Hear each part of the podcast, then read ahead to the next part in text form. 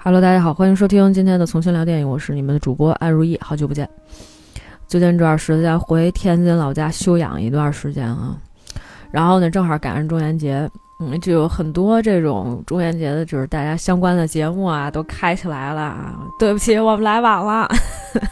但是没关系啊，我们基本上还是保持一个长时间的一个输出啊。每次这个恐怖片儿都一直一直在更新。我发现最近好像我们确实恐怖片更新挺多的，比悬疑片更新起来要这个频繁啊，因为。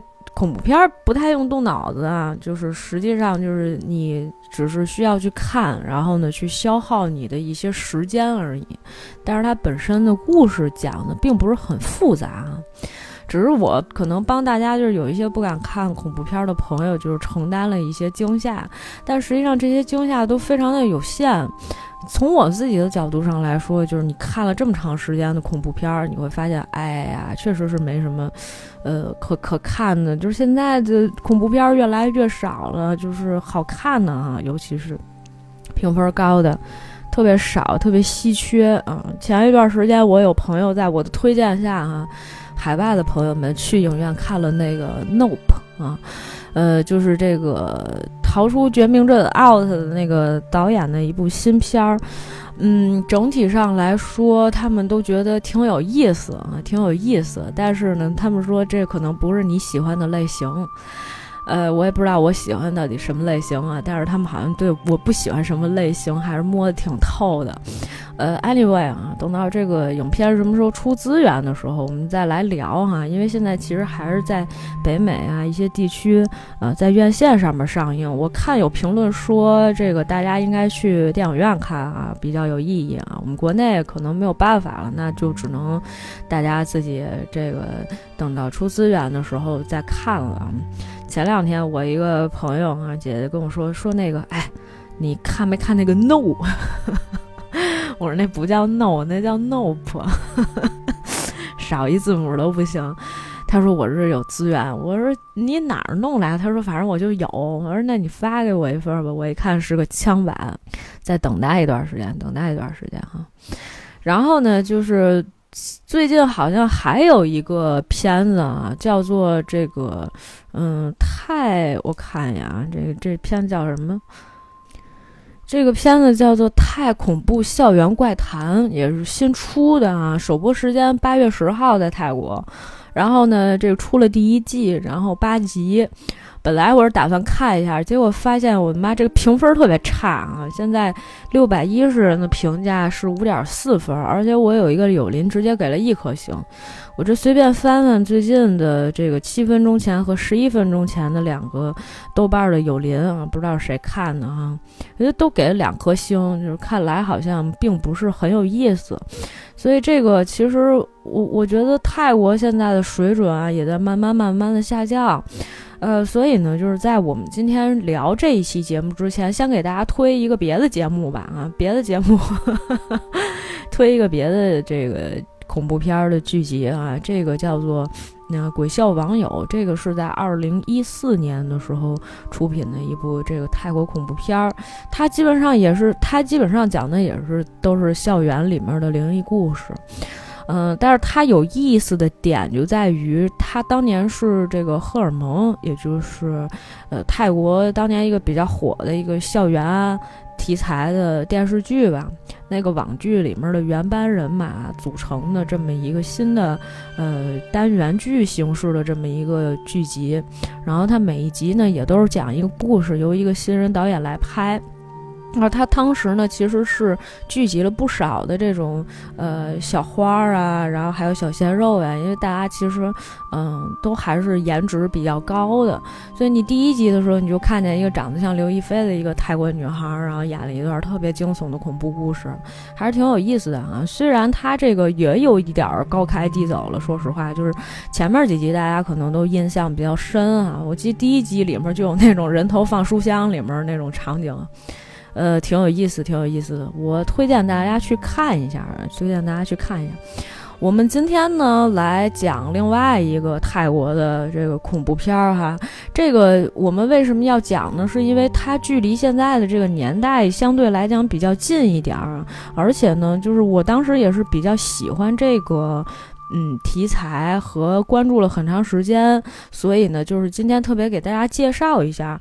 但是呢，这个因为它一共也是八集，我觉得内容量还是比较多的。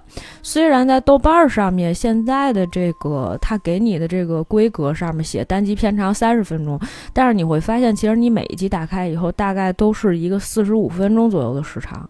所以呢，这个我觉得篇幅上面还是比较大的。我们也就分成上下两期来给大家，啊，这个推送哈，来给大家讲。每每一集呢，我们讲四个故事，哎，就差不多了。你们千万别把我累死。所以，我们今天来讲这部二零二一年出品的一部泰国的恐怖的呃连续剧啊，电视剧叫做《鬼谈星期二》。嗯，我们今天先来讲上半部分的前四个故事啊。呃，首先来说一下这个故事它所带的一个背景吧。嗯，相信大多数人来说，呃，可能也都是一个比较常规的一种形式。它其实讲的呢，就是有这么一个电电台。它这种形式呢，其实就跟我们现在做播客是一样的哈。虽然我们不能保证，就是说，呃，每周都会去这个更新，或者是说是一个就是定期的这种形式，但没关系啊。我们这两期节目都会在星期二的时候推出，就刚好这个应应和一下这个。鬼谈星期二的这么一个主题吧，它其实呢也是说这个电台是一个就是那种专门接听大家的不同的，呃，这个一些灵异故事电话的这么一个电台啊，电台的这个形式就是这样的，所以呢，这个每天啊就是都有人去给他们打进这个直播间的电话。但是在这个故事一开始的时候呢，就比较有意思的一点是什么呢？他一定是埋了一个梗，因为刚来啊，就是这主持人有一什么特点呀？这主持人本来是一个我感觉很搞笑的一个角色，他晚上来到直播间说这个录节目，但是那天呢又开始下大雨。来了以后呢，就发现他们这个直播间里面一个人都没有，而且就是只亮着一个灯。他说：“是我靠，这怎么这么奇怪呀？而且他们那个刚进屋的时候，他不是有一玻璃门吗？这玻璃门呢自己就打开了，然后呢就有一个水的这种脚印儿，一步一步冲着他走了过来。他就挺害怕的，就说：‘我咦，这什么事儿啊？’”结果呢，就后面也是有人拍了他一下啊，发现就有一个人来。他说：“哎，这很奇怪啊。”他说：“今天本来平常录节目的时候应该是两个人一起录，除了这个主角以外呢，还有一个叫 James 的一另外的一个男主持。结果呢，他们进了这个演播间、这个直播间以后呢，他发现，哎，这个有一个人躺在那里。”他是整个人拿那个白布全部都包上了，就这个人包的就跟那个木乃伊差不多。他呢还踢了那人两脚，说：“哎，詹姆斯，说你别睡了，你赶紧起来吧。”没有人真的把这个人的蒙在他身上的这个呃这个白色的这个布给他揭开。我当时就想，您不揭开，您这个跟养一木乃伊没什么差别，大家都不觉得奇怪吗？不觉得奇怪。于是乎呢，这个主播就跟着詹姆斯。的不知道是这个尸体还是什么的啊，这个身体啊，James 的这个 body 啊，坐在了一起，开启了他们一天当中的节目，接进了第一个电话，第一个电话也就是这第一集里面的这个主题，它的名字呢叫做《吃人的房子》，讲述这个故事给他打电话这个人啊叫 L，是一个长得很可爱、圆脸的一个短发女孩。这个女孩说呢，她本来是一个自由作家，前一段时间呀，这个失业了。之前呢，一直是写侦探小说的，但是呢，两个多月过去了以后，什么活都没有，积蓄也不多了。她给她一朋友打电话说：“哎呀，我这怎么办呀？”她朋友说：“你要不写写什么网络小说卖一卖？”她说：“你别搞笑了，是吧？写不出来，是吧？就跟咱们这个写网文一样。”我接触过一些网文作者，那他们真的是，哎呀，写东西啊，废话特别特别多啊。当然，我可能碰见的是这个比较年迈的一些呃男性作者啊，所以呢，他们就是能写很多东西。但是其实他们那些东西就是放在现今这个时代里面，是不是真的有人会去看也不一定啊？因为我们现在对于网文的定义实际上是变得不一样了。如果你打开这个网站一些。这个文章的网站，你会发现哦，好多人在写的那些东西啊，哈，非常的二次元，或者是说他们的设定会非常非常的飘忽啊。说不定过一段时间我也要成为一个网络作家了，我得多学习一下。他就说这个那怎么办呢？他这朋友就跟他说，要不这样吧，你打电话给 Pat 啊，问问有没有什么活儿可以干。这派的是谁呢？是她的一个前男友。他说：“哎呀，这个，哎，我说这不太合适吧？”他说：“我觉得我不太适合去找他，毕竟前男友，我找他怪丢人的，是吧？”然后他朋友说：“那反正你自己保持身心健康吧，是吧？大环境都不好，嗯，这个虽然是那个时候二一年的泰国，但是其实现在基本上泰国要慢慢。”恢复他们的这个经济状况了，包括就是，呃，对所有的人都这个开放是吧？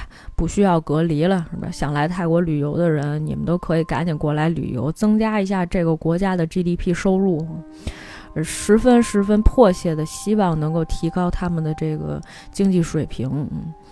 然后这个说回来啊，说当时的经济状况呢确实是不好，主持人也跟他讲，他说：“哎呀，这个大环境吧，是吧，都是这个样子的。”所以呢，这个女孩当时呢也是觉得有一些无奈，可是呢，她就突然之间接到了一条短信，这条短信上面呢就有这么一段文字，大概意思是说呢，要照顾一个生病的老人啊，时间是三天两夜，酬劳比较高，是从八月十四号到十六号这个阶段的，就三天，哎。他觉得感觉应该就是挺合适的，是吧？于是乎呢，他就想打电话说问一下具体怎么回事儿。结果一打电话呢，就是刺耳的那种杂音，打不通啊。那他只能就发短信问。说这个啊，那我想问一下，具体是什么情况呀？哎，对方还是回复他短信的内容，仍旧是刚才那条，照顾一个老人，是吧？三天两夜，酬劳高，从八月十四号到十六号啊，就这么说，这么简单。他问两三个问题之后，发现对方全都是回复的一样，他就想说。哎呀，这个这些人真的是麻烦，是吧？那看来我就直接说呗，我说我很想做，是吧？十分想做这个工作。如果您能把钱马上转过来呢，我立马就能接单。结果呢，这个话头刚说完，哎，他那个就收到一条短信，立马就有一万泰铢到了他的账户。虽然我不知道一万泰铢是多少钱啊，我刚去查了一下哈，现在的汇率上来讲，一万泰铢相当于。一千九百人民币啊，就相当于照顾一个老人，嗯，差不多给你六百块钱一天啊，也还是可以的啊，这个是比较可观的。对于一个失业人员来讲，你三天两夜拿上这个两千块钱啊，是相当可观的。于是乎呢，就是很快这个钱到账了以后呢，对方给他发了一个位置。他呢就直接开车去了，哎，还还能开车去啊，说明也不是很穷，只是可能没有现金了，是吧？啊，固定资产还是有一些的啊。于是乎呢，这个开车的路上呢，就发现这个路啊，不仅特别难找，而且呢，路上还有烟雾什么之类的，就反正一片迷雾之中啊，找来找去，终于找到了一个二层这种小别墅啊，小洋楼，嗯。然后他要进去之前，他发现门口呢就有一个男的。这男的吧，长得特别奇怪，他就是那种脸煞白，然后呢眼底就是在这个下眼线这一块呢，就有那种呃红色的那种呃这个画的这种眼影啊，就是画在眼下面了啊。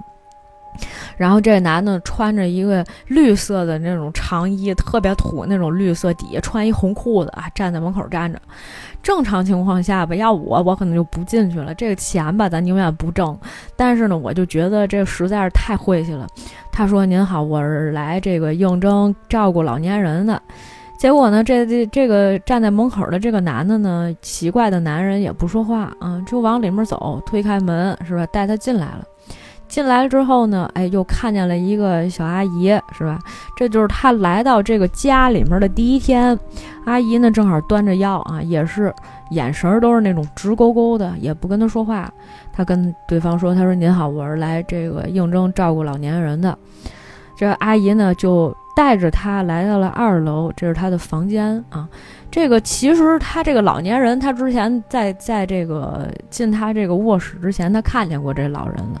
这老人什么样呢？这老人呢，就是呃躺在一张大床上，这大床是拿那种红色的这个床单铺着的。老年人呢就躺在这个床上，然后用一个大红的这种呃，就是那种像丝绸一样的那种布料盖着的，然后露着脚，露着头。这都不是一个就是正常的这种家庭里面能干出来的事儿哈。那俩人明显一看就是下人，也不是他们家里面亲戚是吧？穿的因为都特朴素，就特像那种朝鲜人穿的衣服。而且呢，就是他整体上面这个老太太盖的这些，也是让人觉得很不舒服的这么一个状态。他下楼以后呢，他坐在这个老太太旁边，这个阿姨呢给他递上来一本书。这老太太呢也是奇奇怪怪，就是整个人是吧？呃，仰面朝天啊，就是冲着房顶上这样躺着是吧？就是睁着眼睛，也是看着天花板，也不说话。家里面呢也没有信号。他问人家说：“这个我需要干什么去？”人家也没人说话。他刚坐那儿啊，看了一眼老太太，就这老太太呢，突然就有一瞬间好像看了他一眼，他就吓了一跳。往后一退啊，后面是阿姨，我的妈呀，就是整个就是一个吓人的大动作啊，全部都做了一套。阿姨呢，给他拿来了一本书，他呢就给老太太念。这个书其实呢就很像一本日记，因为从第一章开始，他讲的就叫说和姥姥在一起，然后就讲说我怎么跟姥姥一起生活呀，什么都是这种生活当中的一些片段。他就从白天一直念到了晚上。时钟一下子指到了七点钟啊！敲响了钟之后呢，天就已经全黑了。他给老太太盖了盖被，然后呢，一边就在那儿想沉思啊，跟老太太说话。老太太是个植物人一样的嘛，也不说话这一家子都不说话，他也不觉得奇怪啊，也不跑，因为可能是收着钱了，就得替人办事儿。确实呢，还是挺敬业的。于是乎呢，他就开始坐在那个旁边，跟老太太说：“哎呀，你说我是个老了是吧？我也不能动了，我会不会也变成这样？”但是呢，这个时候就已经七点了，阿姨就来了，领着他呢，让他这个上楼去休息了，就大概是这个意思。因为大家都不说话，他只能意会。而我也觉得挺厉害的，就是他能够呃知晓，就是别人站在他旁边到底什么意思。要不我我就不知道这什么意思，我得问清楚了，是吧？我这种打破砂锅问到底的，我真的可能早就跑了。但是他呢，就站起来之后呢，就是跟这个阿姨要上楼的时候，他回头看了一眼老太太，老太太冲他招手，这手能抬起来了啊，冲他招手。哎呀！他呢就就走了，但是他也没理老太太，他就上楼去了。上楼之后呢，结果发现刚回到房间，阿姨就把他房门给他锁上了。他说：“这不对呀，我这连饭都没吃嘞。”一会儿阿姨又敲门，啊，给他把饭端过来，然后呢就是那种卤肉饭，哎，然后呢给了他一杯水，然后又把门给他关上了。哎呀，他就想说：“呀，这第一天什么情况啊，是吧？”这个不对，咱就赶紧跑路吧，是不是？晚上睡觉的时候，他就觉得哈，他这个身旁啊有这个烟雾啊，就出来了。他觉着这个不老对劲呢，他就下楼去看啊，拿手机来回照，照着看那个老太太呢，还在那儿躺着。我妈呀，太他妈吓人了！要我，我觉得就是我重新描述这个场景的时候，因为他。一楼呀，没有那个所谓的像卧室一样的那种地儿，它二楼才是你休息的那些卧室房间，一楼基本上就都是客厅，都是那种大开间儿，知道吧？就这种感觉。老太太那个床啊，就在那个客厅往里面一点儿，就是你其实是能看见她的。然后呢，他看老太太也就在那儿，是吧？安息着就没动地儿嘛。他就往这边挪，然后他就看见厨房什么的，他就进去看。但是其实，在这个过程当中，他经常能看见一些类似人影的东西。他当时啊，打开了一个柜子，这柜子里面呢，就是放着一些类似贡品的东西。有一个呢是龙眼，还有一个东西呢是一个就像那种，我不知道是一个红色的那种纸包，不知道这纸包是什么。但是他刚看见那个纸包的时候呢，就突然这个柜子里面有一只手就把这纸包歘一下就拿走了，他就吓了一大跳，甚至是会他在这个类似厨房的这种橱柜儿里面有一个底下的橱柜儿，他看见有一个柜子打开了，有一只手呢就伸了出来。好奇害死猫哈，他非得打开那柜子看一眼，这样我吓得就根本不敢动了。这姑娘胆子确实是大哈，她不把这东西写成小说，我都觉得她白来一趟。于是乎呢，他就把这个柜子门打开，打开之后呢，发现里面真的就只是那种瓷砖铺的墙，就有这么一块呃空隙的地方，但是也不是水管，什么都不是，就是一普通的一个柜子，连架子都没摆。之后呢，就他突然之间，哎，感觉好像后面有一小白影儿，啪跑过去了。他回过头，看见哎，地上就有刚才拿的那个，有一只手拿的那个红包，不知道那是什么。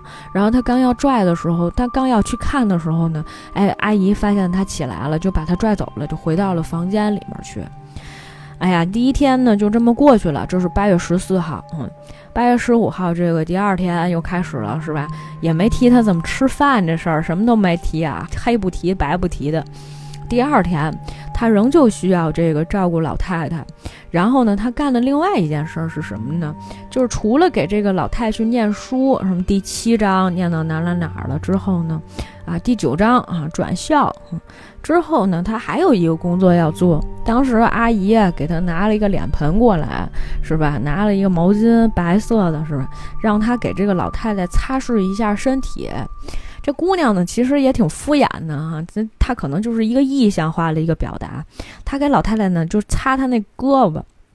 擦那一只胳膊的时候呢，她在那儿换那个毛巾，就是再冲一遍吧。结果发现那个老太太就被她擦的那个胳膊哈，就是开始血肉模糊的啊，都肉色的，哎呀，都是淋着血的啊。结果呢，她就是再去看那个毛巾和那个盆里面也都是血水，他一下子呢就把这些东西全都洒在了地上了啊。录节目的时候，突然开始瓢泼大雨，又下了起来啊。哎，他又一下就把这个水都洒在了这个地上了，然后阿姨就赶紧过来给他擦，擦的时候呢也没有说话，也没有怨言，什么都没有啊，是吧？他一看地上这水呢又变成白色的，老太太的胳膊呢也没事儿，哎呀，这个给他给吓的。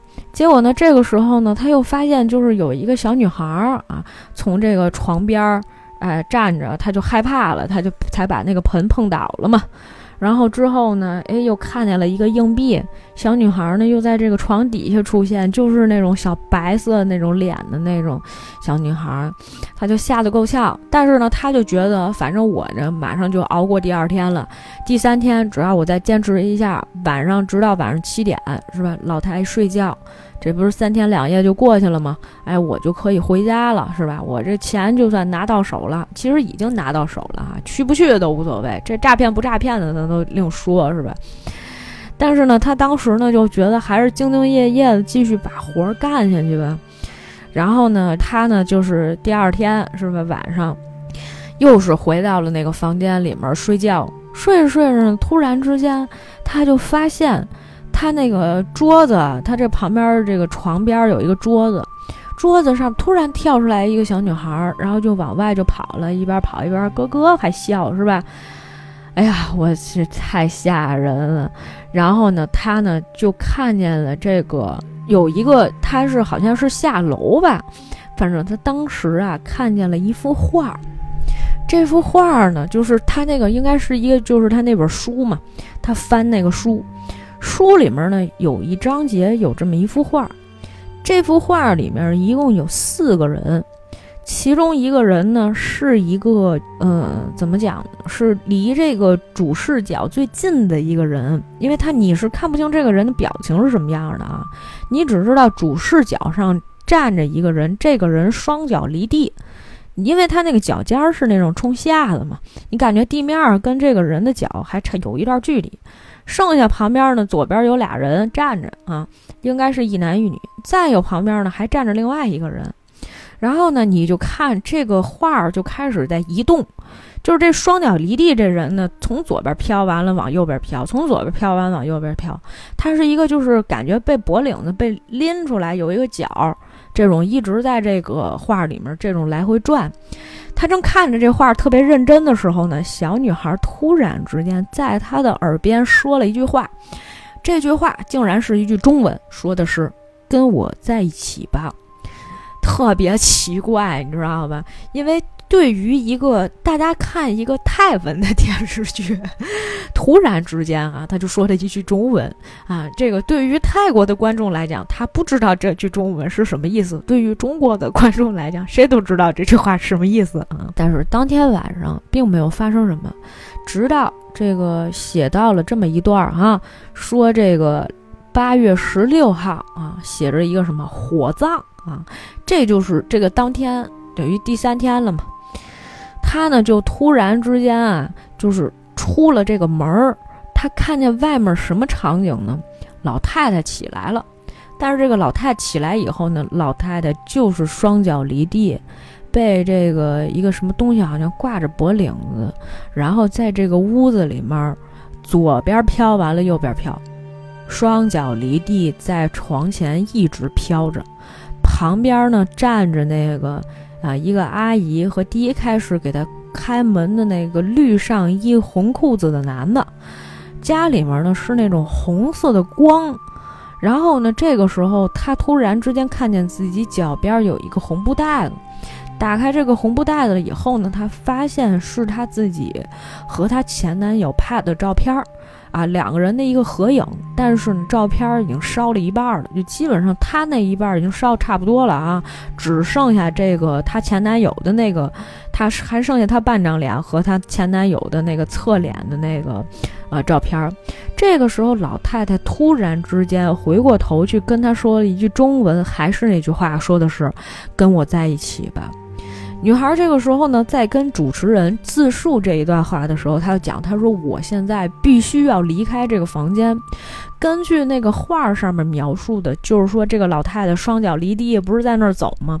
她说当时后面的场景是什么呢？后面的场景是因为它是那种黑色铅笔画啊。”这个铅笔画里面呢，这个颜色突然之间慢慢慢慢的就变深了，所以呢，就他必须要在这个房子整个全部燃烧之前，从这个房子里面跑出来，不然的话呢，他就一定会葬身火海，跟这些人一起同归于尽啊。这倒是，这孩子倒是不傻，这姑娘终于领悟出来了。但是这姑娘呢，干的第一件事是什么呢？上楼收拾行李。这一点上，我实在也是十分不理解。姐，您就跑呗，只要您车还在外面，对吧？你就先跑出去，有什么事儿再说呗，拿着车钥匙就完了。不行，非得跟这收拾行李，收拾一半儿啊，然后出来了。出来之后呢，就是他就一直跑，这个墙啊就开始变成灰色的。老太太还在不停不停的转啊，然后就跟他说，重复那句话，和小女孩一起重复那句话，就是跟我在一起吧。啊，还是用那种不标准的中文说的，哎，走着走着，他突然之间呢，就看见有一个桥啊，这火已经烧起来，这屋子马上就都着起来了，有一座桥，然后呢，他就跨过了那座桥。但是问题是，朋友们，在他刚开始进入到这个宅子的时候，从来就没有所谓一个桥的东西啊。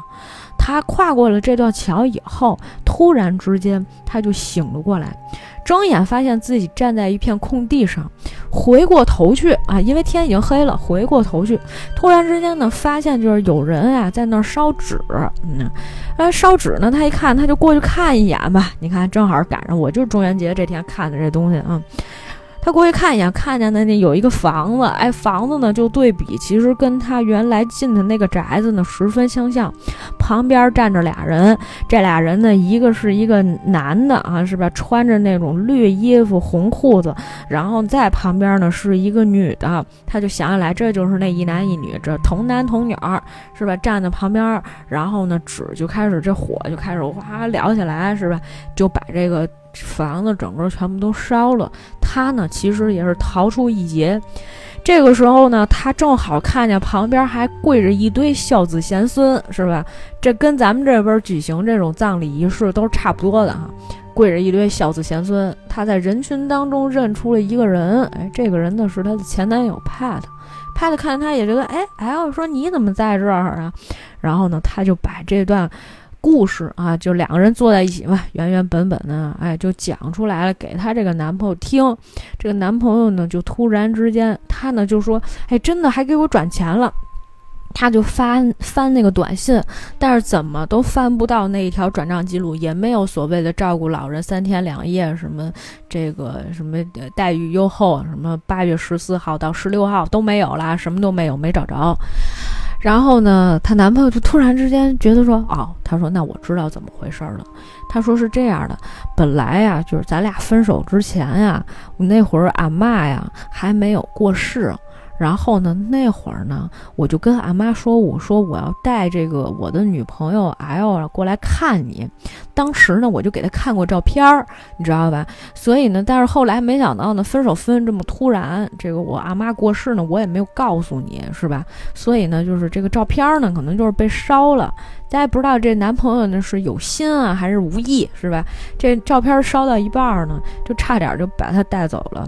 正好呢，这个时候 L 就看见他们正好在举行这个仪式，今天就是这火葬的仪式的这十六号，哎，正好呢是八月十六号啊，应该是我们节目上线的这一天啊，就是八月十六号。八月十六号的时候，他们就看他看见一堆僧侣啊，在那儿就是。走一个桥，哎，就绕一个圈儿，然后呢，就是旁边确实有一个，就是我刚才说的那个红色的一条桥，它不是从那儿迈过来的吗？它不从那儿迈过来，可能鬼门关一样的，就它就被拦在里面了，就回不来，它就一块烧了啊，一块被带走了。然后可能阿妈确实很喜欢他啊，然后呢，就是大家挑着一个衣服，然后呢，就是有一个杆儿挑着一个衣服，这个就代表是阿妈就带他走那么一段桥啊，走这个路啊，一堆就是什么和尚啊，什么跟那儿念经啊，一边走走走走，然后他突然之间。他就看见吊着的那个衣服的那个人突然变成了阿妈的样子，就是一个老太太被吊在那儿，哎，双脚离地，然后一边弄一边在那儿跟他说：“说跟我在一起吧。”之后呢，呃，就这事儿吧，就算结了，逃过一劫吧，是吧？这个仪式什么都进行了，反正虚惊一场。他说之后呢，他跟这主持人讲，但是呢，那句中文我是哎一直没有明白到底是什么意思。哎呀，作为一个中国观众，真是太庆幸了哈！我感觉他们可能是也是面对中国市场做的哈，不知道为什么，也有可能就是阿妈这确实是一个这个呃华裔，是不是会讲中文也很正常。然后呢，这故事呢就等于是讲完了。然后呢，在这故事结尾的时候呢，就有这么一段儿。这一段呢，就是讲说，在这个他们录节目的这个电台的厕所里面，就还有这个声音说的，就是说要跟我在一起吧。啊，这就是第一个故事啊，已经结束了啊。这个故事的名字叫做《吃人的房子》。下一个故事啊，这个来自第二集，这个呢叫做啊神秘餐馆。神秘餐馆里面呢，确实是两个帅哥啊。这个叫痛的这个人啊，他是一个我觉得比较有名的一个，算是泰国的小生。之前好像在我们刚刚给大家介绍那《鬼俏网友》里面，好像也有他。他之前演过几部戏了。就是那种，嗯，怎么说呢？就是不是说一眼很惊艳的，但是呢，就是气质什么各方面还不错的这么一个人。另外一个呢叫 A 哈，我们就叫他 A 就好了啊。一个叫通，一个叫 A。这个 A 呢，也是一个长得很帅气的一个小伙子哈。反正就是，我觉得啊，他这个恐怖片特别有意思的点在于什么呢？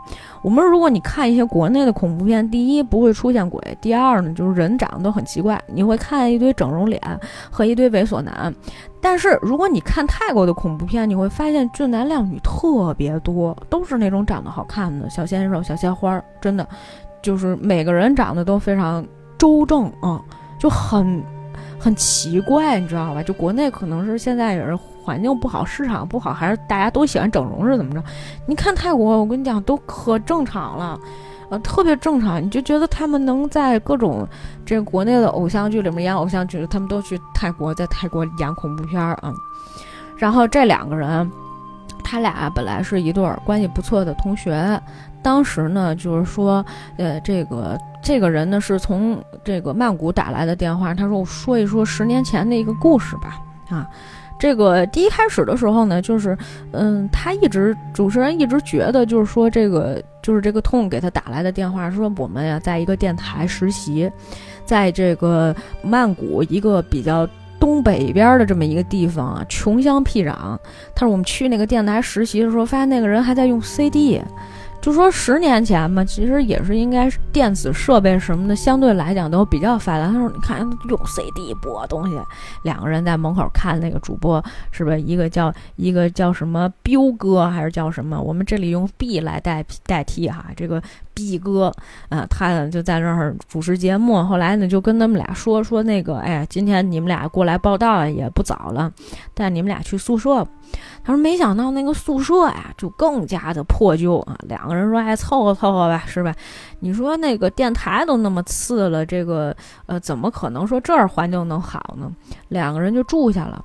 住下第一天晚上呢，这个 A 呀晚上就饿了，说：‘走吧，咱们出去觅食吧。’这痛说：‘这荒郊野地的，咱上哪儿觅食去？’哎，这个 A 就说：‘你不用管，我带你去啊，咱们就跟那儿走。’两个人呢，就骑着这个摩托车，在这个荒无人烟的一条道路上面，一直在那骑，骑的这个痛都有点心虚了，就说能不能找到？不行，咱回去吧，咱明天还上班呢。你看这个路上啊，又偏僻啊，又没有人。哎，这个 A 就说，哎，不行不行，说咱们再找找，再找找，肯定有。骑着骑着呢，哎，就突然之间呢，看见这个路上呢有这么一个小店啊，山野小店还开着。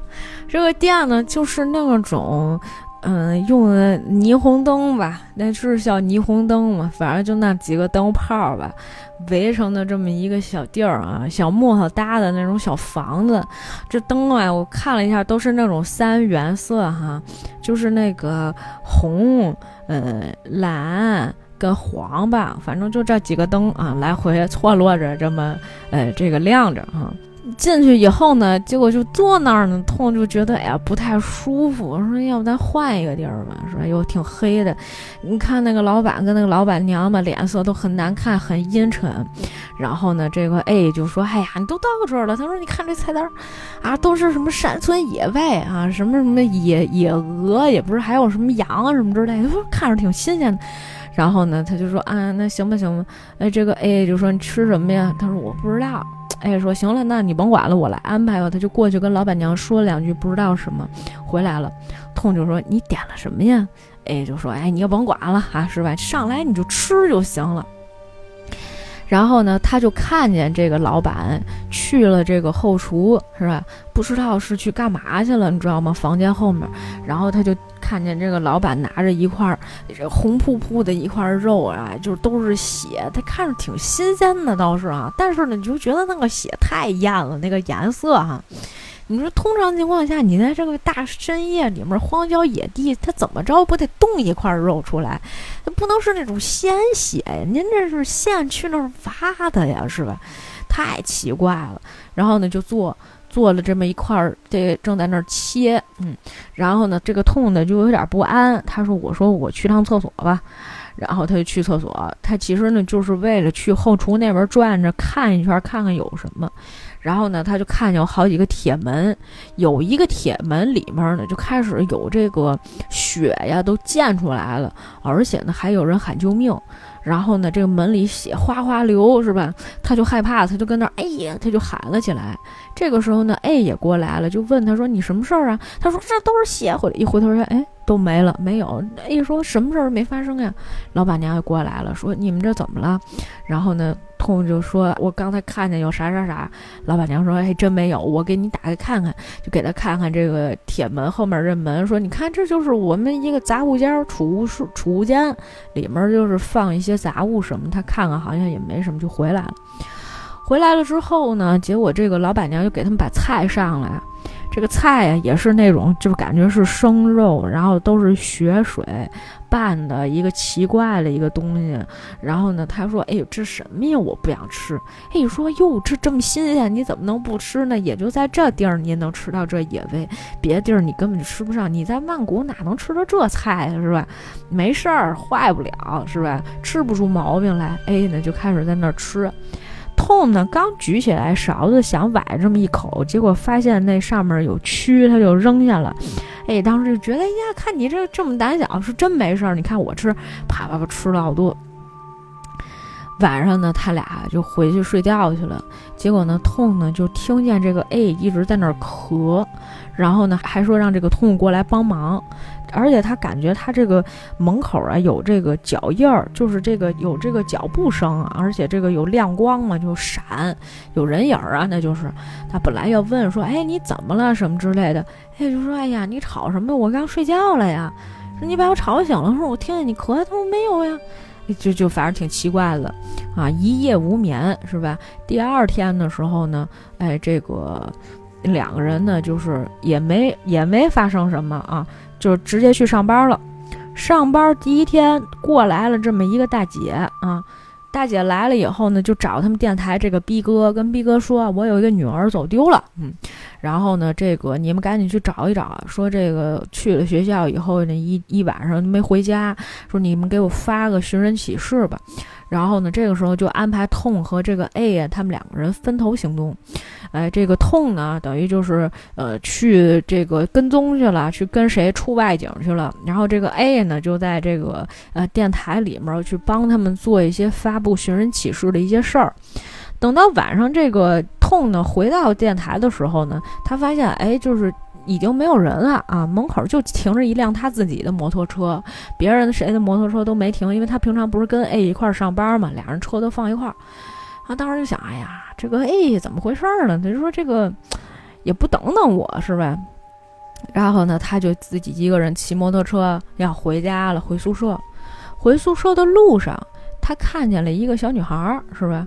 然后呢，这个小女孩呢，身穿着校服，慢悠悠在路上走，身上呢就脏兮兮的。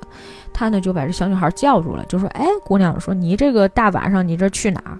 这个小女孩呢就明显对他呢十分的这个抵触。然后他当时这个痛就说啊：“说那个我带你回家吧，我知道了，你妈妈过来找过你，你应该是那下午失踪的那小女孩。说要不我带你走，你叫什么呀？”小女孩说：“我叫 Om。”啊，O M 就反正一个发音嘛。他说我叫 Om，说 Om，你是不是家里面是一个大婶儿？那大婶儿什么什么样？那女孩就也不说话，你知道吧？他说这个，他说哎呀，你不用这么不相信我。说这个我呢就把你带回到电台，或者是说呢我把你带到一个就是安全一点地儿，回你们家是吧？你们家不是住哪哪哪吗？这姑娘还是不说话。他说这样吧，我呀给我一同事打电话。然后呢，然后呢，这个让我同事呢接通你妈妈的电话，然后你跟他说，是吧？这给我打回来也行。但是呢，他给这个 A 打电话呢就打不通。然后呢，他就觉得说这姑娘她也不知道是怎么回事儿，是吧？这个他就很难为情，就很难办，是吧？结果呢，这个女孩呢自己可能就不知道怎么回事儿就不见了啊。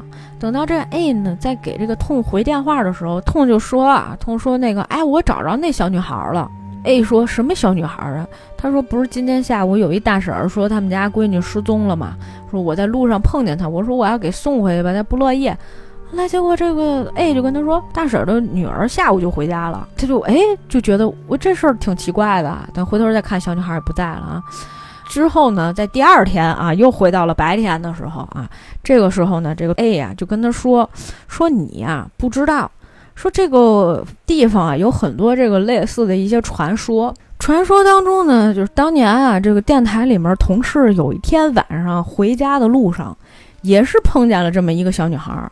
说这个小女孩呢，当时啊就在这个路上这么走，这个大哥呢就好心说这样吧，我把你带回家。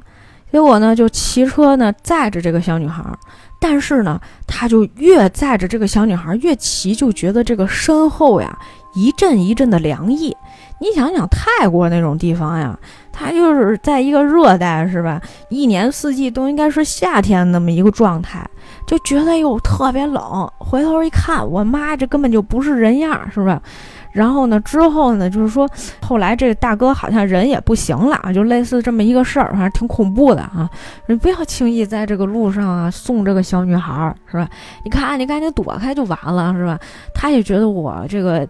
听上去有了这么一丝的后怕，然后晚上的时候呢，这个痛又被 A 带着到了这个店里面去吃饭，然后呢，他又听见这个 A 晚上咳嗽，结果这个痛呢，就是在他们俩不是宿舍就隔着一堵墙吗？他呢冲着这个缝隙呢，看见这个 A，好像蹲在角落里面，不知道在干嘛。于是乎呢，他就开始呢就走过去，是吧？就推开了呃 A 那屋的房门，看这 A 在那儿蹲着，不知道干嘛。后来发现 A 在那儿啃人手，然后他就又扑向了他，然后呢，痛一下就醒了。醒了之后呢，第二天早晨，他想叫这个 A 起床的时候呢，哎，他就下意识的想开一下房门，结果呢，这 A 突然自己把门开开了。开开之后呢，他说：“哎，你干嘛？”呃，这个痛就说：“说那个，哎，你这个晾着那个衣服是是干嘛？”他说：“昨天刚洗的。”那那你这个衣服上面是不是有什么血迹呀？那是什么呀？红色的？为什么？它是一件绿色的衣服，但是上面可能有别的东西啊。这个 A 就说：“你怎么管这么多别人的隐私啊？你现在管的越来越多了。总之呢，就是两个人兄弟之间为了一点儿点儿的这个小事儿就吵起来了。从此以后呢，哎，他俩就像陌生人一样，哎，上班上班嘛，互相不搭理；下班下班回家了嘛，也互相不搭理。啊，这个两个人呢，就就是这样，关系就变得不好了。结果呢，后来呢，这个 A 呢，就好几天呢都没有上班儿。”然后呢，这个痛当然觉得很奇怪了。痛呢就觉得啊，那个森林里面那家店啊，一定是有问题的。他就在一个白天跑到那个店里面去看了一眼，看了那个店里面十分的破败，就是各种什么玻璃碎玻璃碴子什么之类的东西。然后呢，他就找到了一张照片儿，这照片里面是谁呢？是那个老板和那个老板娘，还有他在路上曾经遇到的那个小女孩 Om。哎，他说这仨人是一家，那到底怎么回事呢？这同时呢，他这个时候呢，他接到了 A 给他打的电话，A 就说完了完了，说那个痛，你快来救我，说我被人绑架了。他说我被这个老板绑起来，他要把我剁了。他说你在哪儿呢？他说我就在这个后厨哪儿哪儿哪儿了。但是这个时候痛不是也在那个店里面吗？但是他既没有见到老板、老板娘，也没有见到 A，他就觉得这个事情非常奇怪，两个人通话通不上，是吧？于是乎呢，他就赶紧回，他说这里面有事儿，他赶紧回去找逼哥，说逼哥，你给我讲讲吧，这照片是怎么回事？呃，这个逼哥就跟他说，他说呀，实际上啊，是这个老板呢和这个老板娘都死了，知道吧？就是他们呢，当年呢也是家里面有一个女儿啊被掳走了，掳走完了之后呢，就是也是失踪了，一直没找到。没找到之后呢，最后呢，就是女儿出意外，等于死了。他们后来发现掳走他们女儿的呢，是他们当时的一个顾客。于是乎呢，就是老板呢，就后来就变得神经兮兮的啊。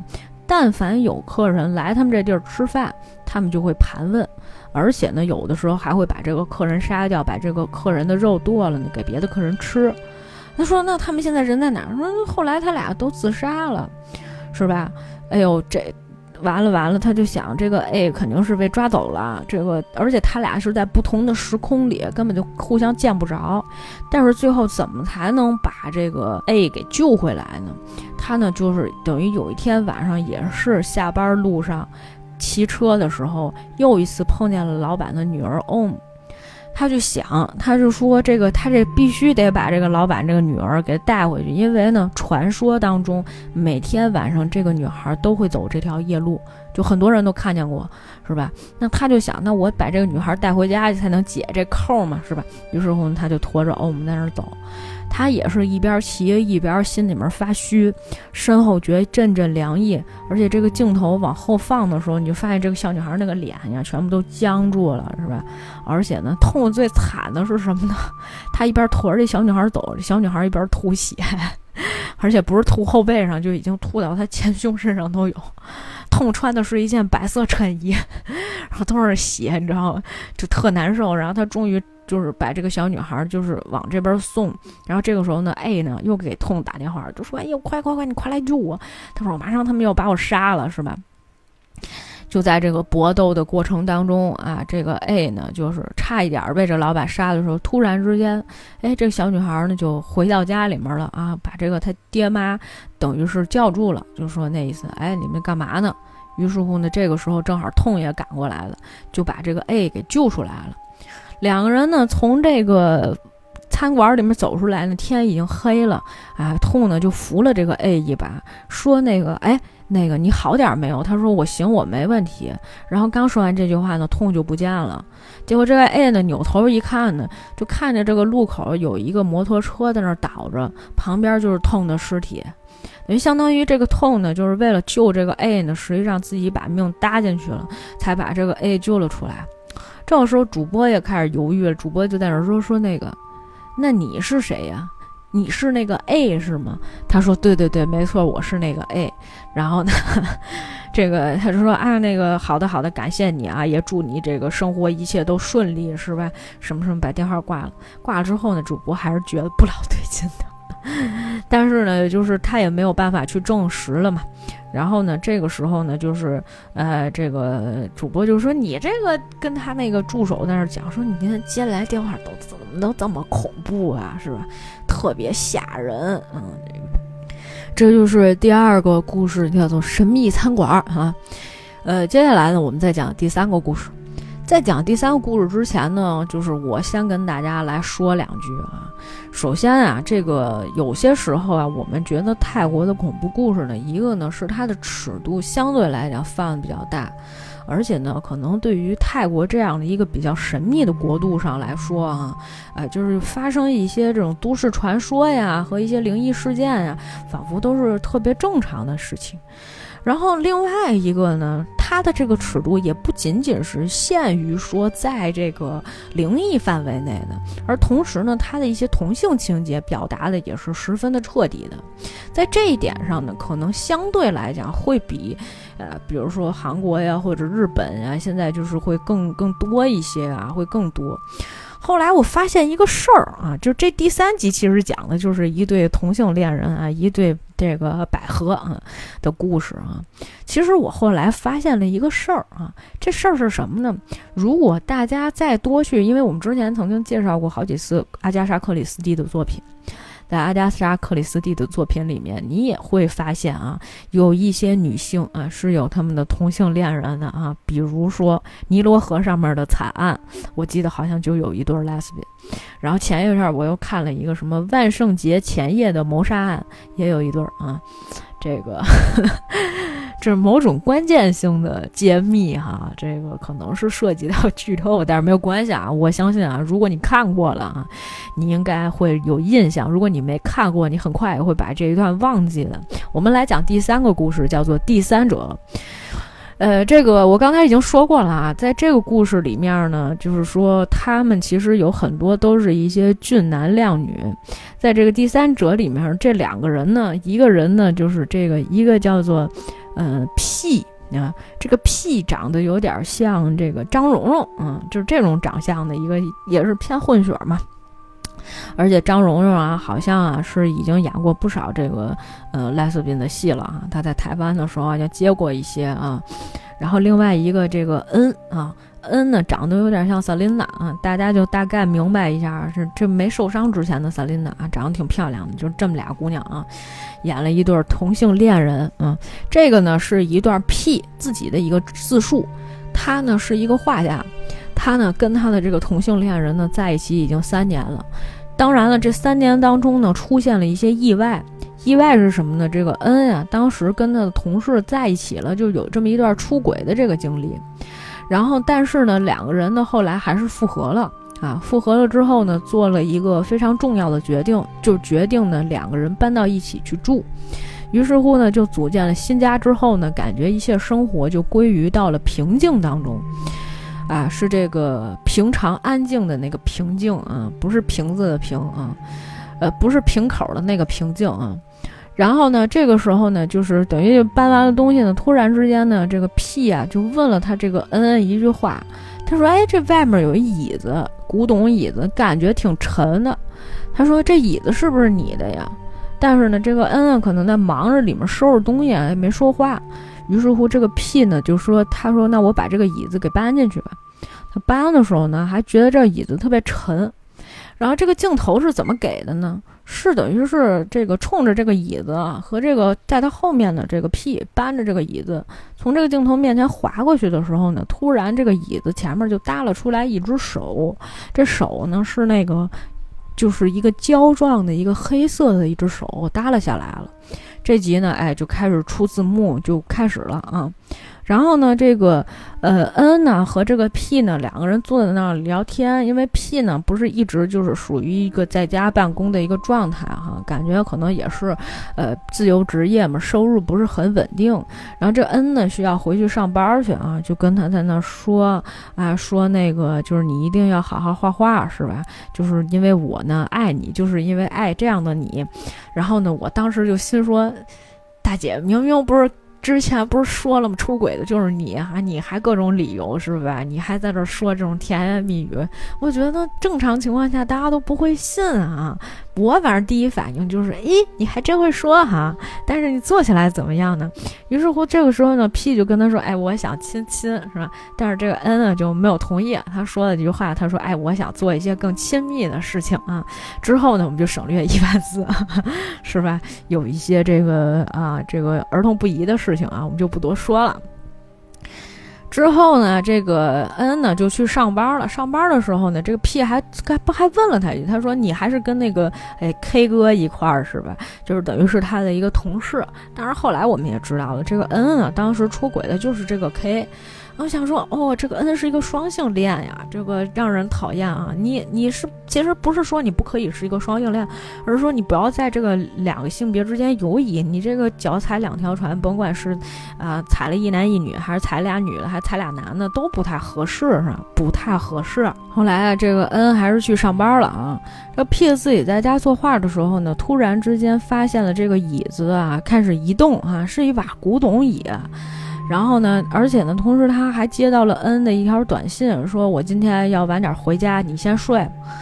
晚上等这个他 P 终于睡下了以后呢，他发现有人这个搂着他啊，是吧？他呢也没多想，结果早晨醒过来呢，就发现这个自己这个腰上啊有这么几个手印是这个黑色的，而且消不掉。他就开始问这个恩这个恩呢，就早晨起来才回到了家里面，他就问这个恩他说：“你昨天晚上没回来吗？”他说：“我没回来。”他说：“你一晚上都没回来吗？”他说：“我一晚上都没回来。”他说：“那我昨天晚上有人搂着我，那是谁搂的我呢？”他说：“我怎么知道呀？”他说：“那不对呀。”他就一惊一乍的，而且他本来这个恩啊已经忙了一晚上，他说：“我一直在那加班，这个 K 哥让我干这干那的，就反正这个 P 呢心里有点不舒服，但是也不好意思说什么呀。”然后这个 N 想睡觉，他就一直拉着他，他甚至是看见了那把古董椅直接垂直的贴在了那个门上，他就吓了一大跳。他叫这个 N 跟这个 N 说的时候呢，N 就觉得说：“哎呀，你这无理取闹嘛！你说我这个刚下了班，能不能不要跟我说这些事情？这多烦呀，就很讨厌。”然后之后呢，他就一下子就走了，知道吧？他就很烦，两个人吵了一架，是吧？然后呢，就他就走了。走了之后呢，结果这个 P 呢自己在家待着就怎么待着都不舒服。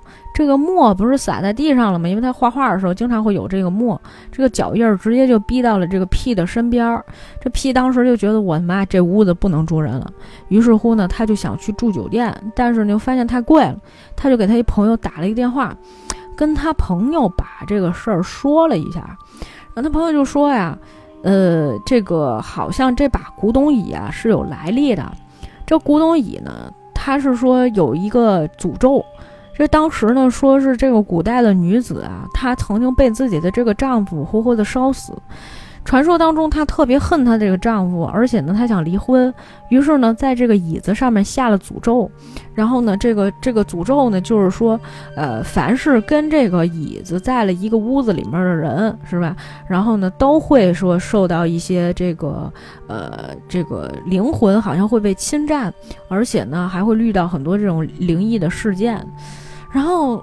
这个，但是这个椅子是哪儿来的呢？对吧？他这朋友在那儿说，他说你是不是得罪了什么人呀？说给你订了这个椅子，是要不然就是 N 得罪了什么人，反正你们俩肯定是有什么仇家给你们弄个这个。P 一想啊，他说我知道是谁干了。说这个人呢，既讨厌我又讨厌 N，这个人不是别人就是 K 哥。于是乎呢，这个 P 呢就来到了这个 K 哥，他们这个 K 哥应该是做这种，就是做家具买卖的。然后呢，去问他，就是说，你看这个椅子是不是你搞的，什么之类的。这个 K 哥当时就觉得这个 P 呢真的是无理取闹，就跟他吵了起来。他说：“你要知道啊。”真正破坏你们的人是我，还是说是你的无理取闹？他说你知不知道？因为这个也不承担家里面的什么经济负担，是吧？然后呢，所有这个上班什么干活这些事儿都是恩来做的。然后你回家呢，又非常的喜欢这个没事儿找事儿什么之类的。恩每天很累的，说你这样的话，其实你是一直在拖累他。其实恩早就对你已经很烦了，这那的。说你想找恩啊，恩他不在呀，他不在公司里面，不在这个家具厂呀。他说他已经回家了呀。然后呢，他又说，而且吧，但凡对这个家具有一点认识的。是吧？就是是这个行当的，大家应该都听过这个古董椅子的传说，就大概是这个意思吧。然后呢，这个时候呢，这个 P 呢就反正挺生气的，就回家了，就要回家了。这个时候，他朋友呢就又给他打了一个电话，就跟他说啊，就是他说你有没有发现，就是说你去酒店的路上还是什么地方，你在马路路上经常能看见一些人的那些失踪的那种寻人启事。他说那些人都是接触过古董椅。子的人，他说：“你没跟那个东西待在一个房间里边吧？凡是待在一个房间里面，都会受诅咒，而且无一幸免，全部都失踪了。”他突然想起来，恩其实是在家里面的，跟那古董椅子肯定是在一块儿的。他害怕恩出事儿，于是这个屁呢就赶紧跑回家了。然后呢，这个时候呢，就反正遇到了很多很多的灵异事件，甚至是他差点被一个红色的黑影抱住他。结果呢，他刚要这个就是出现危险的时候，突然有一双手把他拉走了。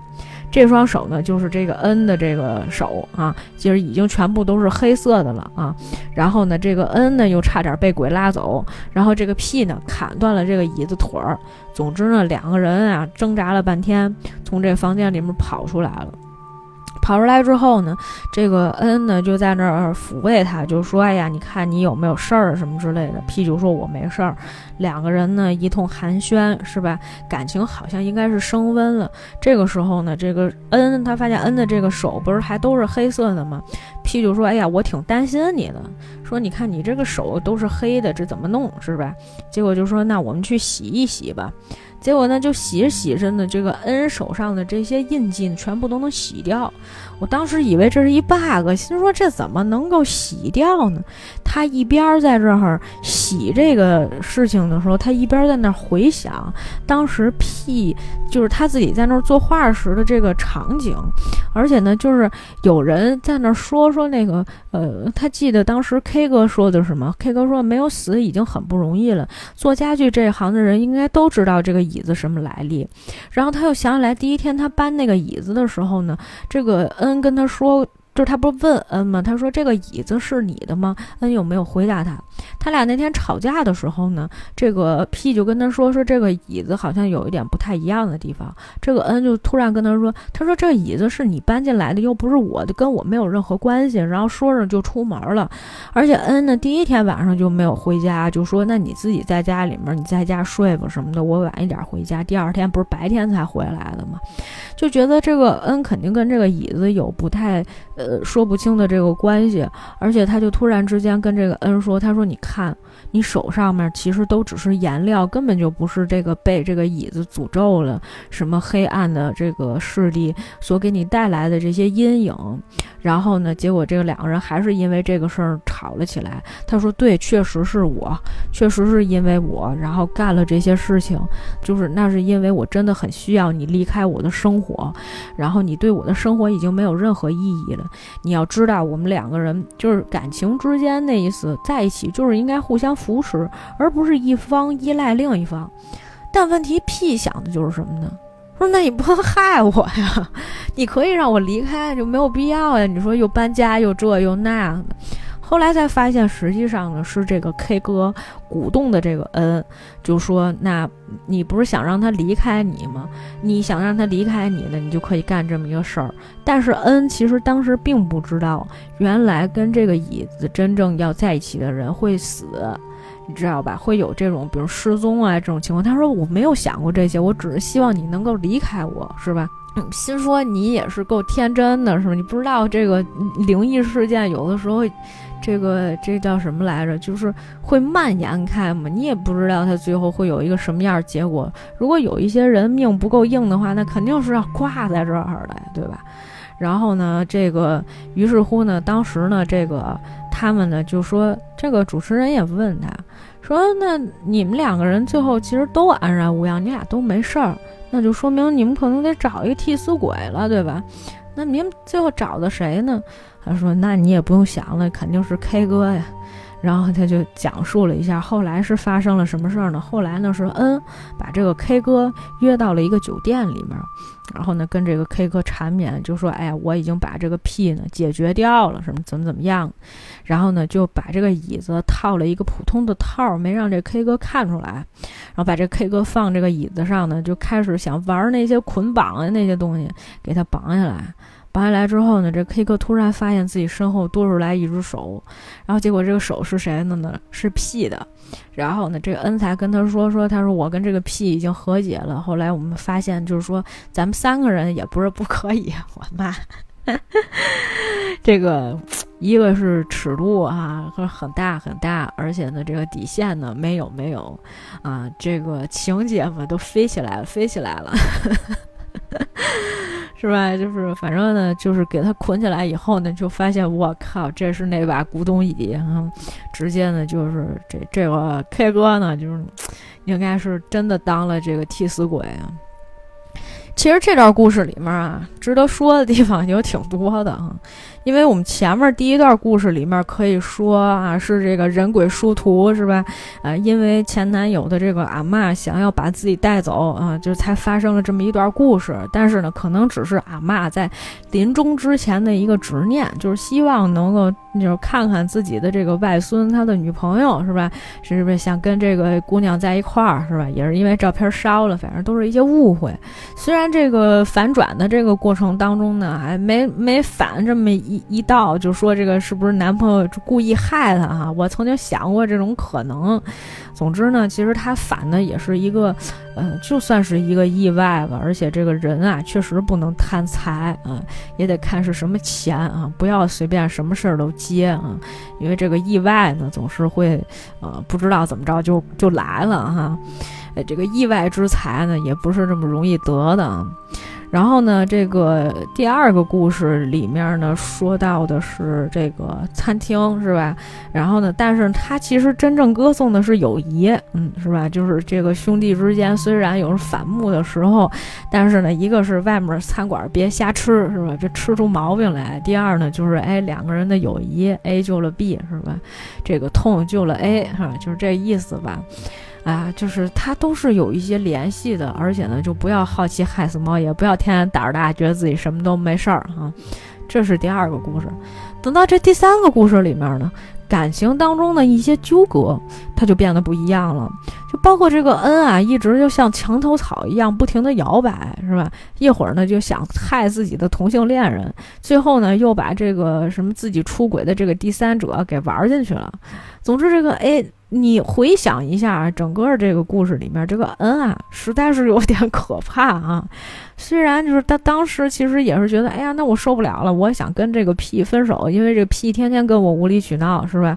好像说我天天得养着他，我工作压力特别大，回家还得听他在那儿逼逼叨叨，是吧？一一天就跟那叭叭啊，是这个画画也没挣出来什么钱，那你就别跟人家说你画画画的好，我就是爱你这个样子，是吧？就感觉话都让他说尽了。总之，这个这这故事里面，虽然这个第三者这个害人渣男也最后没有得到这个好结果，但是这个恩嘛，大家如果要是生活当中遇到了，也得小心一点。感觉这人挺两面三刀的啊。这故事让我觉得不寒而栗。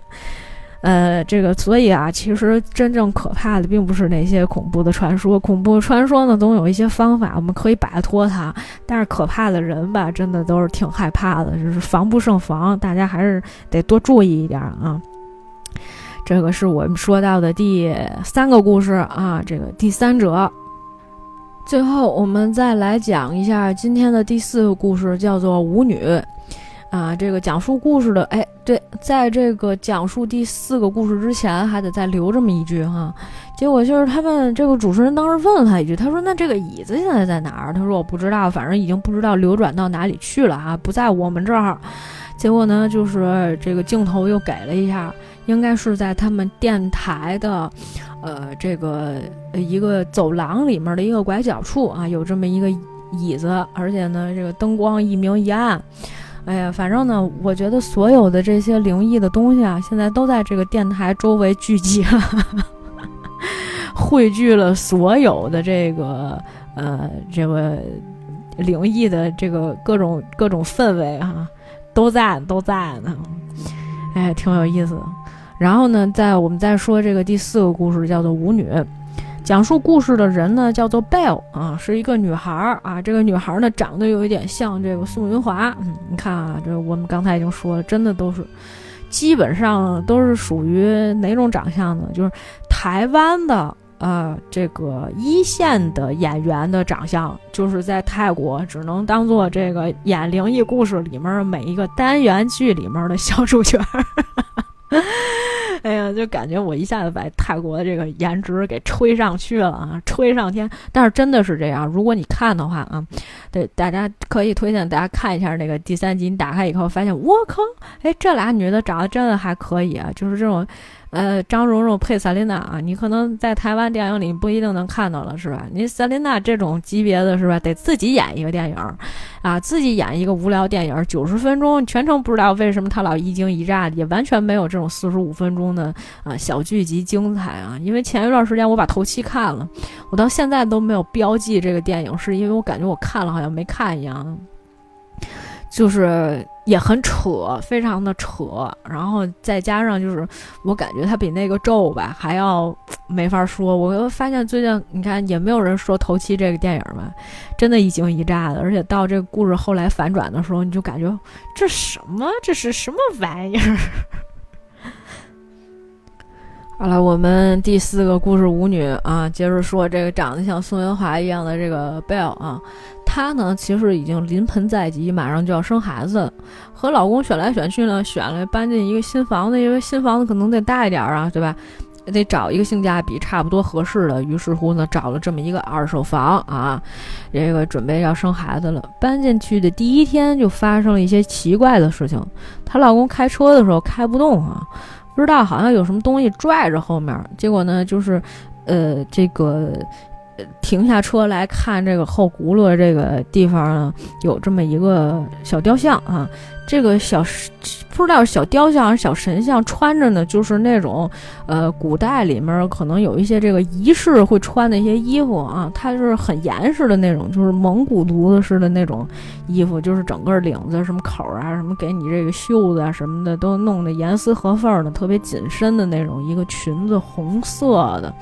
而且呢，这个小小玩偶一样的这个小雕像，这个手呀还是那样那样就摆着的啊。但是呢，没有头啊，没有头的一个无头小雕像啊，小象啊。我说小象，现在感觉这是一个画像啊，小雕像。哎，就反正这东西呢，觉得挺奇怪。她老公当时呢就觉得说，哎，这附近有没有神龛呀？好像也没有神龛，那为什么有一个这么奇怪的东西啊？这个两个人都觉得，哎，不知道啊。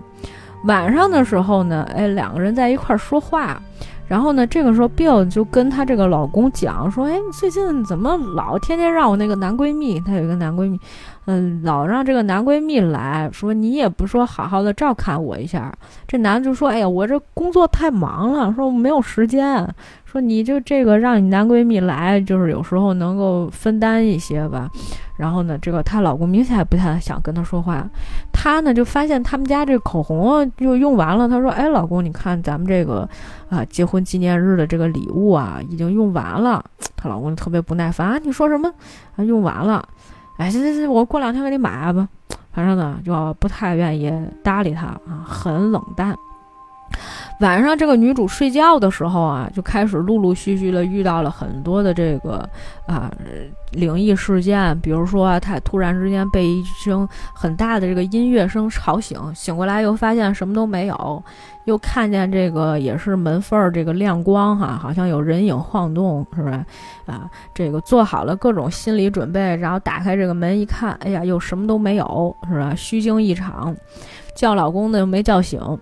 但是呢，她后来发现一个事情，她觉得她老公啊好像有外遇，因为呢，她这个闻见她她洗衣服的时候，闻见她这个老公衣服上好像有新香水的味道，她给她男闺蜜打电话，就说：“哎呀，我觉得我老公最近不老正常。第一，对我态度很冷淡；第二呢，身上有新香水。”她这个男闺蜜就说。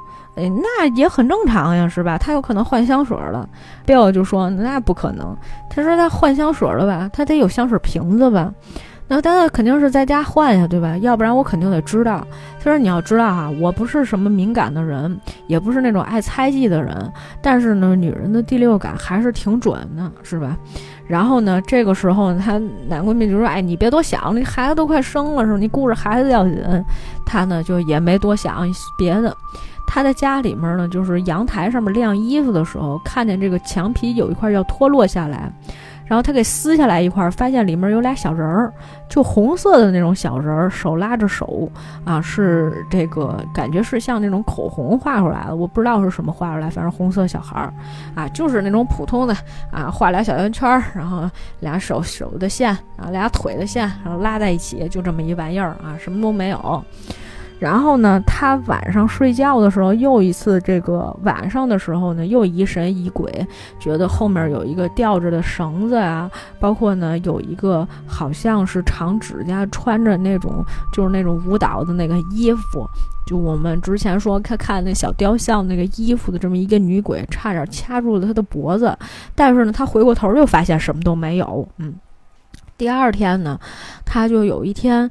她跟她老公吵了一个架，就觉得她老公总回来这么晚。她老公说：“我这工作忙啊，什么之类。”两人发生几句口角，老公呢也不愿意跟她多说，然后呢就上楼去抽烟去了。抽烟的时候呢，又看见了那个之前捡的那个无头的那个小雕像，然后呢，结果呢，就是她老公呢就嗯，直接把那个雕像给踢到一个什么下水道里面去了啊，哎，就反正挺烦的啊。然后呢，她晚上睡觉的时候，这个女主呢又梦见了她老公差点被掐被掐死。他就觉得这事儿呢不老对的啊，于是乎呢，他就给他这个，呃，他就去网上呢，也是去查资料，然后发现了一个有人发了这么一个帖子，说这个地方叫什么呢？叫五鬼的家啊，五就是那个舞蹈的那个舞哈。我当时想着说五鬼是个什么鬼是吧？哎，咱听说过酒鬼，还听说过五鬼哈。这个五鬼呢是什么情况呢？是说啊，就是原来啊，在这个房子里面，第一任的主人叫 Wayne，他呢是一个舞蹈老师，他每天呢都去外面教别人跳舞，教完了跳舞以后呢，晚上就到酒店跟一堆老外啊一块玩儿，一块跳舞。他当时呢特别喜欢这栋房子，于是乎攒了钱把这个房子买了下来。本来呢，他当时有一个特别喜欢的一个男人，他打算呢，哎，跟这个男的结婚，跟这个男的呢一块儿住在这个房子里。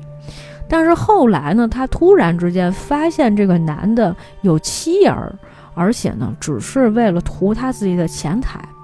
而且呢，这个男的最后把他这个房子啊骗到手以后给卖了，啊，骗了很多钱。后来呢，这个女人就疯了。这一段故事特别有意思的点在哪儿呢？他呢是用这个镜头呢是正面给的这个女主的这个看帖子的这个惊恐的脸。然后后面呢，是从她的左边和右边切换的，都是她的这个老公，好像就是这个有妻儿的男人。然后呢，跟这个就舞者啊，这个穿着一身这个衣服的这个舞蹈的这个衣服的这个舞者谈恋爱的一段，就是虽然是帖子里面有人在叙述啊这个故事的情况，然后后面两个人像默剧一样跟那儿演，来回切切左边，切右边，切左边，切右边。我觉得这导演还是啊挺有想法的，十分有想法，而且这是一个导演拍的呀，哎呀，这个挺厉害，挺厉害。然后呢，结果后来呢，我们接着说，后来呢，这个啊，等于这个主人呢就疯了，疯了之后呢，就是他的这亲戚朋友啊带他去看病，但是呢，后来就好几个月呢都没有人见过他。以后每到有人住进了他的房子里面，就会遇到这个灵异事件。而且呢，就是当时啊，这个妻子她这个就是当时啊，这个 bell 呢，他就下楼了。其实这个帖子里面人的叙述还在继续叙述，他看见有个凳子倒在了地上，而且呢，看见这个穿着这个舞衣的这个女鬼呢，就站在这个楼梯上面上吊了哈，在这个楼梯上面拴了一根绳上吊了。传说当中，这根绳又细又长。于是乎，在他上吊完了之后，一直没有人发现他。后来这个尸体就慢慢腐烂了，腐烂了之后呢，这个头呢就直接掉了下来，头跟这个尸体啊就分离了。然后呢，血肉模糊，这个女的呢就在眼前就看见了这些场景啊。这个女主由于过于害怕呢，就给她男闺蜜打电话。男闺蜜说：“我一会儿就到。”然后呢，她呢就去洗了一个澡。那洗完澡之后呢，发现哎呦，这个洗衣机里面啊，就是有东西在晃。她也没洗衣服，她就过去赶紧去看。她就围着个浴巾就过去去看去了。看的时候呢，她就发现里面有一个人头，哎，特别吓人，什么这那的。但是呢，等到她的这个男闺蜜和她的这个老公都来了以后呢，并没有任何的发现。三个人呢坐在一块儿吃饭的时候呢，她老公还在跟这个她这男闺蜜说：“哎呀，你经常过来看看她吧，我实在是太忙了啊。我虽然很想跟她在一起，但是我实在是太忙了。”然后呢，这个男闺蜜呢，就是，哎，就说啊，可以可以，我我过来看看他，没有关系的，什么之类的，他也快生了什么的。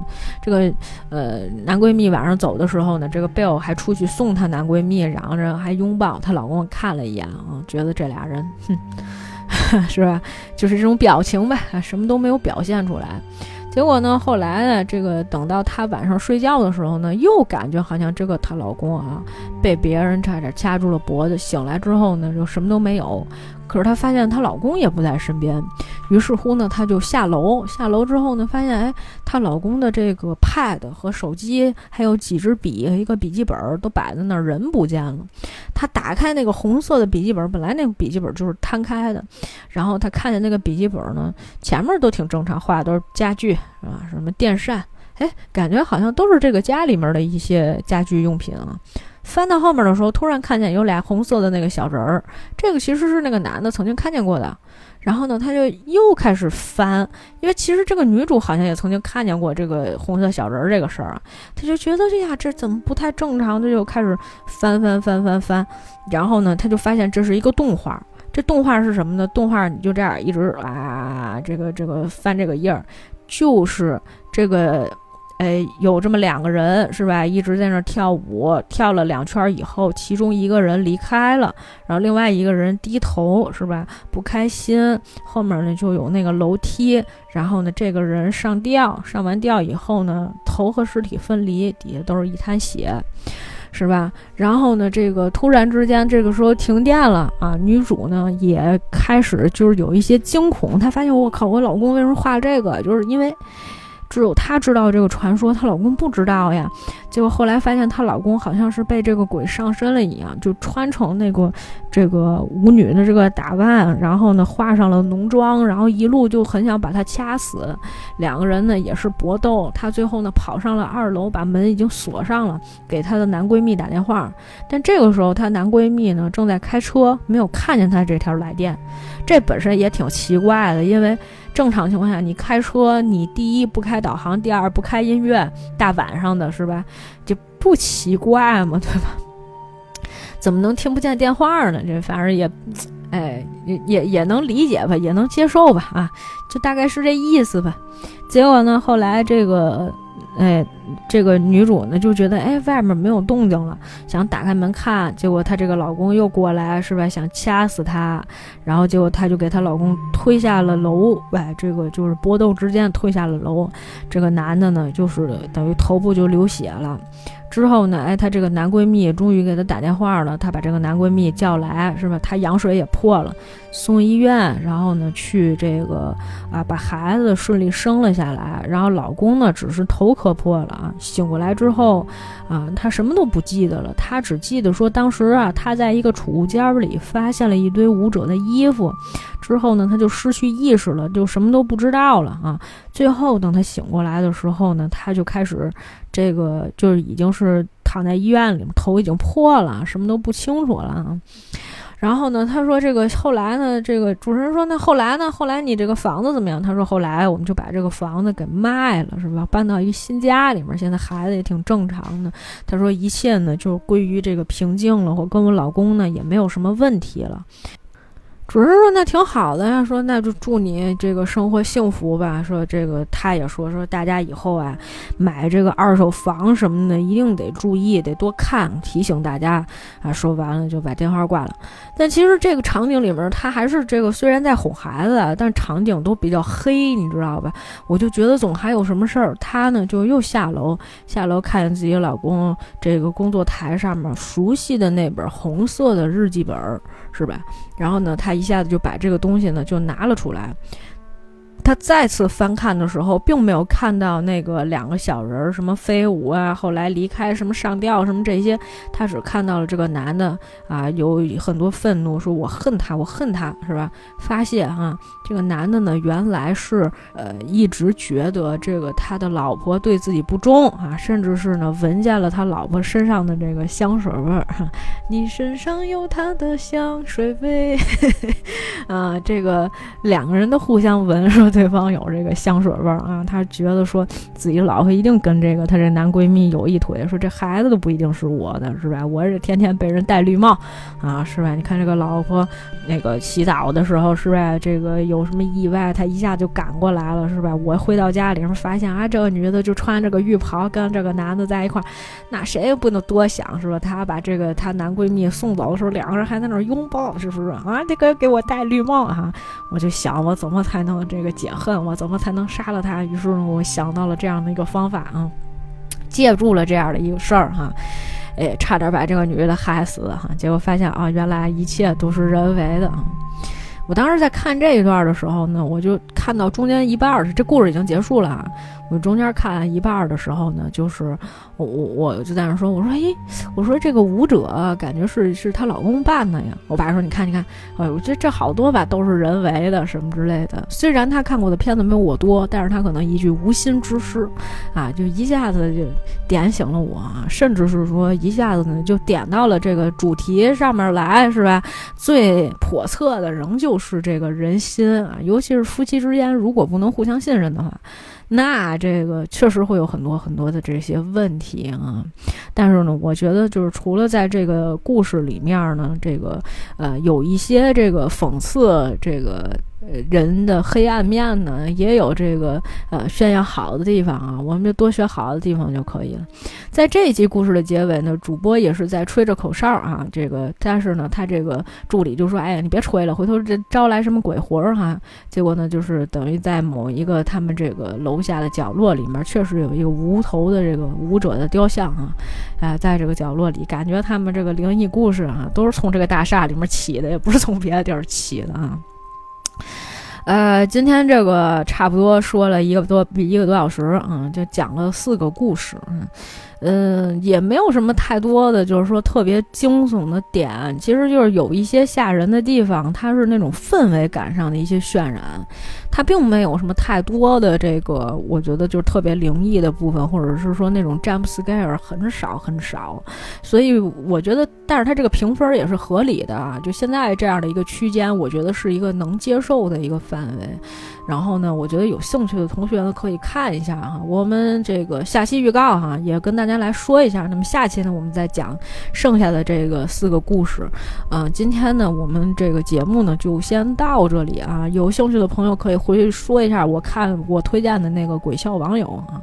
今天的这个我我说到的剧集还是会放到这个 show notes 里面的，大家有兴趣的时候可以去看一下。好了，感谢大家收听今天的节目，我们下次再见吧。